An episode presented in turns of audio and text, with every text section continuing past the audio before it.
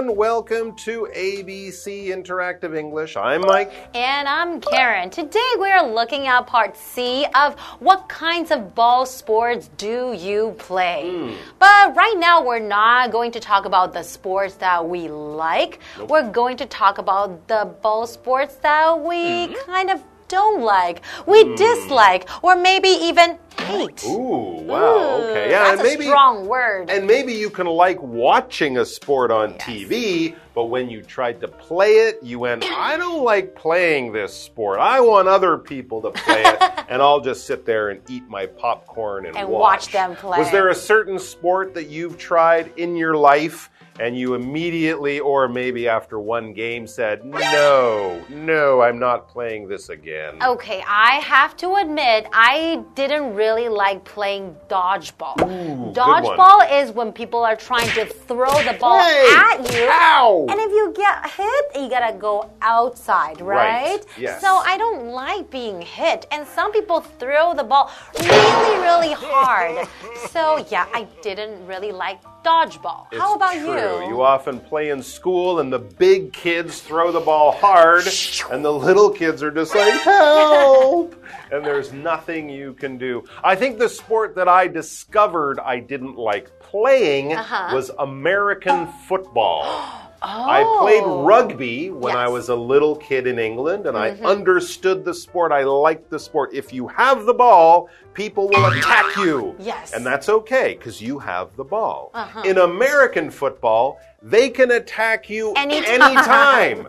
So I was playing in Canada. The ball was way over there. I was just like, hey, he's running with the ball. And this big guy comes over and just knocks me down. And I'm like, hey, well, I'm just, I'm not doing anything. and is that allowed? It is. Oh. That's why I oh. decided I don't like playing American football. I like watching American football because it's not me getting punched and hit and knocked over.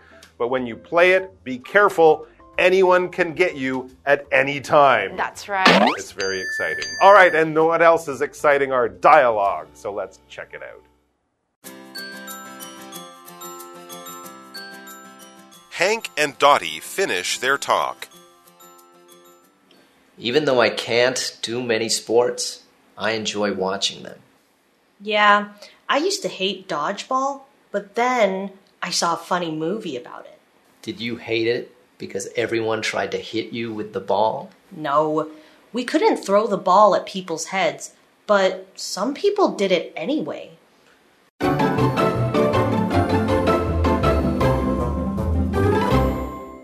All right, so what kinds of ball sports do you play? Hank and Dottie are having a great conversation, so let's rejoin and find out what they'll be talking about today. Hank and Dottie finish their talk hmm. in our dialogue today. Hmm. So let's find out what they're talking about. That's right. Hmm. Hank says, even though I can't do many sports, bad knees, mm-hmm. I enjoy watching them. That's like you. There we go. So yeah, remember he hurt his knee. He can play pool. He can go bowling, but there's not a lot of these favorite sports of his like baseball and basketball. He can't play those, but he says I enjoy watching them. In other words, he's a sports fan. That's right. And he watches and enjoys from his sofa at home. Are you also a sports fan? I like to watch some good sports, not Hmm. bad sports, and you know, once in a while, yeah. Mm, me too. Okay, so Dottie says, Yeah, I used to hate dodgeball, Hmm. but then I saw a funny movie about it. Oh. Dodgeball, that is what we were talking about, Hmm. right? It's also a ball sport. And it's when someone takes the ball, try to hit the person, and then if you're hit, then you are out, right? Exactly. And of course, Ben Stiller and Vince Vaughn were in a funny movie called Dodgeball. I think the Oh, name was of it just called movie was- Dodgeball? Oh. Was, Dodgeball, yeah. Ah. And it was funny. You won't see Dodgeball on TV as a sport, Uh-huh. but they did make this funny movie about it. So there you go. What is this verb to hate? Well, to hate is a very strong word. It just means a very strong dislike. I really, really, really don't like something, then hmm. you can use this word. But if you use this word to talk about a person, I hate this person, then that's very, very strong. It's a strong emotion, Yeah, right? hopefully you don't hate anyone because that's the opposite of love. That is And right. of course, to hate someone is not a good thing to do, but you might hate something like a food you have to eat. Oh, I hate eating carrots Mm-hmm. or something like that. Or if there's a movie that you really, really didn't like, you might say, I hated that movie. It doesn't mean you want to kill the movie. It just means you really didn't like it. But I didn't hate the movie Dodgeball. In fact, hmm. I thought it was quite funny. What does that mean? And if something is funny, it makes you go, or even, or even, it means it makes you laugh, you enjoy it, it kind of puts you in a good mood, a good joke could be funny, maybe you have a friend who's funny, maybe cartoons are funny, movies can be funny, something that you enjoy and puts a smile on your face or makes you laugh is probably funny in some way. All right, back to Hank. Talking about dodgeball, Hank says, Did you hate it? Not the movie. Here we're talking about the sport, dodgeball. Did you hate it because everyone tried to hit you with the ball? Mhm. That's why a lot of people hate it. Exactly. But I think some people who love dodgeball probably love it because of this reason as well. Hmm. Because you get to hit other people. Maybe they don't like somebody and then they can use the ball and hit those people during the game. It's kind of like a living video game, too, in a way, isn't it? Yeah. Yes, but try not to hit too hard. That's right. But Dottie answers, no, we couldn't throw the ball at people's heads, Ah. but some people did it anyway. Okay, so part of the rules that you can hit people's body, Mm. maybe anywhere below the neck, your legs, and then even your stomach, but nothing above the neck, which is your head, right? That is a good, safe rule. It is, Yeah. but some people did it anyway. That means they did not follow the rule. Hopefully they would get kicked out of the game at least for Mm. a few minutes or something. There you go. Let's uh, let's follow our rules and take a break, and then we'll be back to finish off the dialogue. All right.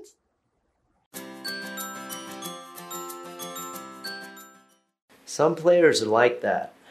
I see it a lot in football and ice hockey games. Wow, you like those sports? How come? Well, I like their uniforms and gameplay. Really? That's interesting.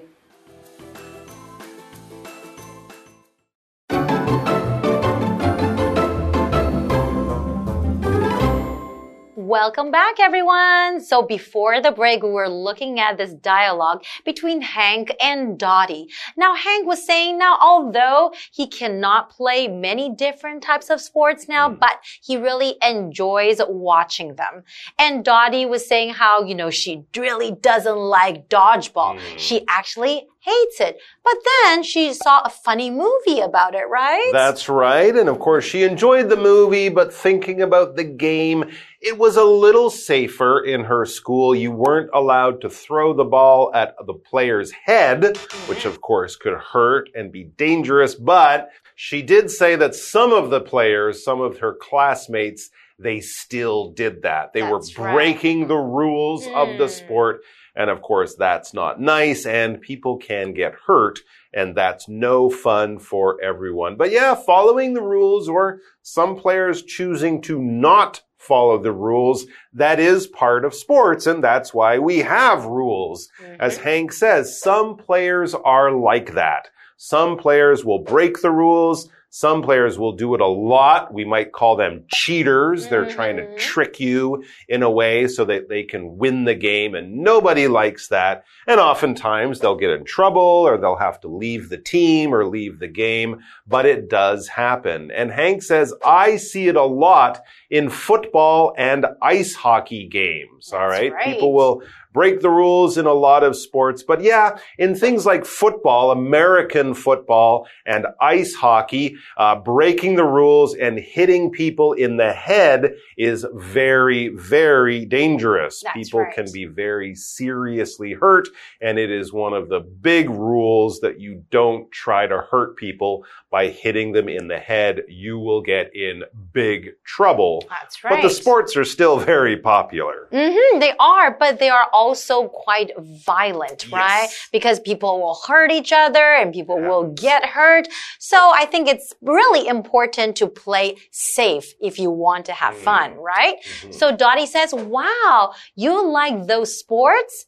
How come? I guess she's kind of puzzled. She's kind of confused. Maybe she thinks those sports are quite dangerous, like ice hockey and football. So she asks, how come? That's just another way of asking why. All right. Well, Hank says, well, I like their uniforms and gameplay. So he mm-hmm. likes the uniforms or the big pads with the helmets, maybe, and also the gameplay. That's just another way of saying the game, the action, what happens when the players are playing. And yes, as violent and dangerous as hockey and American football can be, they are both the most popular sports in those countries. Canadians love hockey and American football is more popular than NBA basketball or MLB baseball. It's still really popular. And maybe the danger is a little bit of that, but Yeah. I don't think I would like to play them now. And I think a lot of people enjoy watching them because it is a little bit dangerous mm. and then they see that excitement.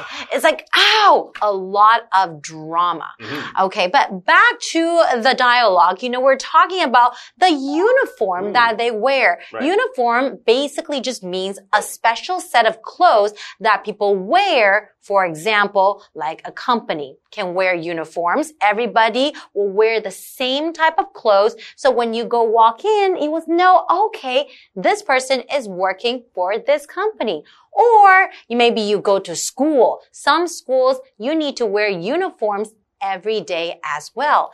And especially when you're playing sports, mm. it's important to wear a uniform so you know who is on your team and who is the opponent's team. That's right. Uniforms are the clothes that make it very easy for us to know who that person is and what is their job. A police officer, a nurse, someone in the army. These people wear uniforms. And of course, yeah, in a game, my team might have a blue uniform. Your team will have a red uniform. It's very hard to be confused. It's very easy to see what team is on what side. And this makes it much easier to watch and to follow the play of the game. Here, notice we're using play as a noun, mm-hmm. not as a verb. To play is to do something that's fun, like you play baseball or you play with your computer or play on your bike. But play as a noun is talking about basically the action in the sport. If you're watching sports, on television, you're obviously interested in the gameplay, in what's going on, what is one team doing, who is winning, who is losing, who is playing well today, who is having a good game or a bad game. You're interested in all of that in the action that you're seeing as part of the game or the game play. That's right. And that's what Hank was talking about because he said, I like their uniforms and gameplay. And Dottie says, really? That's interesting. Okay. So I guess Dottie doesn't really agree with him. So that's probably why she said, hmm, that's interesting. That's like a polite way to say, okay, I respect your opinion. That's right. Sports like food or music or movies, everyone has their own taste, their own style. You might not get it, but lots of other people do. And it's always interesting to learn about, even if it's not quite your favorite thing. Thanks for joining us, guys. Go out there, play some sports, watch some sports, be safe, and always remember to take care of your knees. You only have two, and they have to last your whole life. That's right. Bye bye. Bye bye, guys. Ow.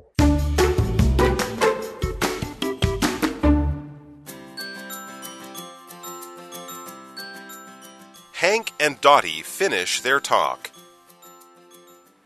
Even though I can't do many sports, I enjoy watching them. Yeah, I used to hate dodgeball, but then I saw a funny movie about it. Did you hate it because everyone tried to hit you with the ball? No, we couldn't throw the ball at people's heads, but some people did it anyway. Some players are like that.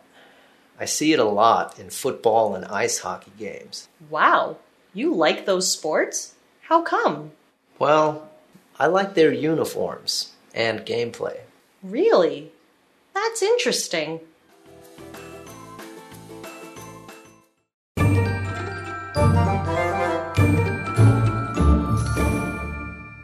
Hi, I'm Tina。我们来看这一课的重点单字。第一个，hate，hate， 动词，讨厌、厌恶。Many children really hate carrots。许多孩子很讨厌红萝卜。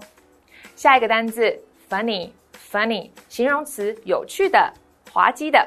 I saw a funny movie yesterday。我昨天看了一个很有趣的电影。下一个单字，uniform，uniform，名词，制服。Do you have to wear uniforms to school？你们需要穿制服去上学吗？ 最后一个单字 play，play 名词比赛。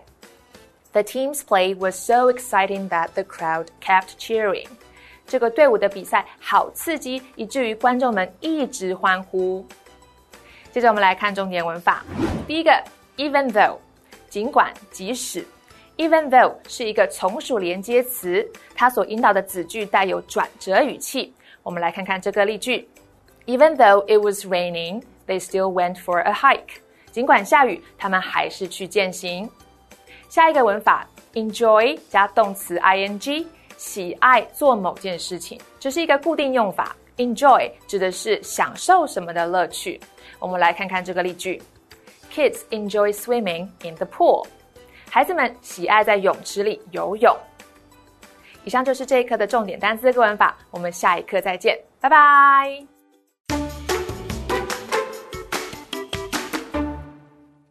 Hey, hey, hey, it's Kiwi on the street. I'm Kiki. And I'm Winnie. Kiki, we better hurry this up. It looks like it's about to rain cats and dogs. Rain cats and dogs. Cats and dogs are gonna fall from the sky? No. Raining cats and dogs means it's going to heavily rain. Ah, so it's one of these phrases that we use in our daily lives. I guess today, let's explore some daily phrases. Let's go. 好，那我们今天要玩的游戏呢，就是片语哦。所以我这边呢有两个句子，OK，其中一个是正确的。The first one is 跳楼大拍卖，两个选择。Let me think. Fire sale. The first one.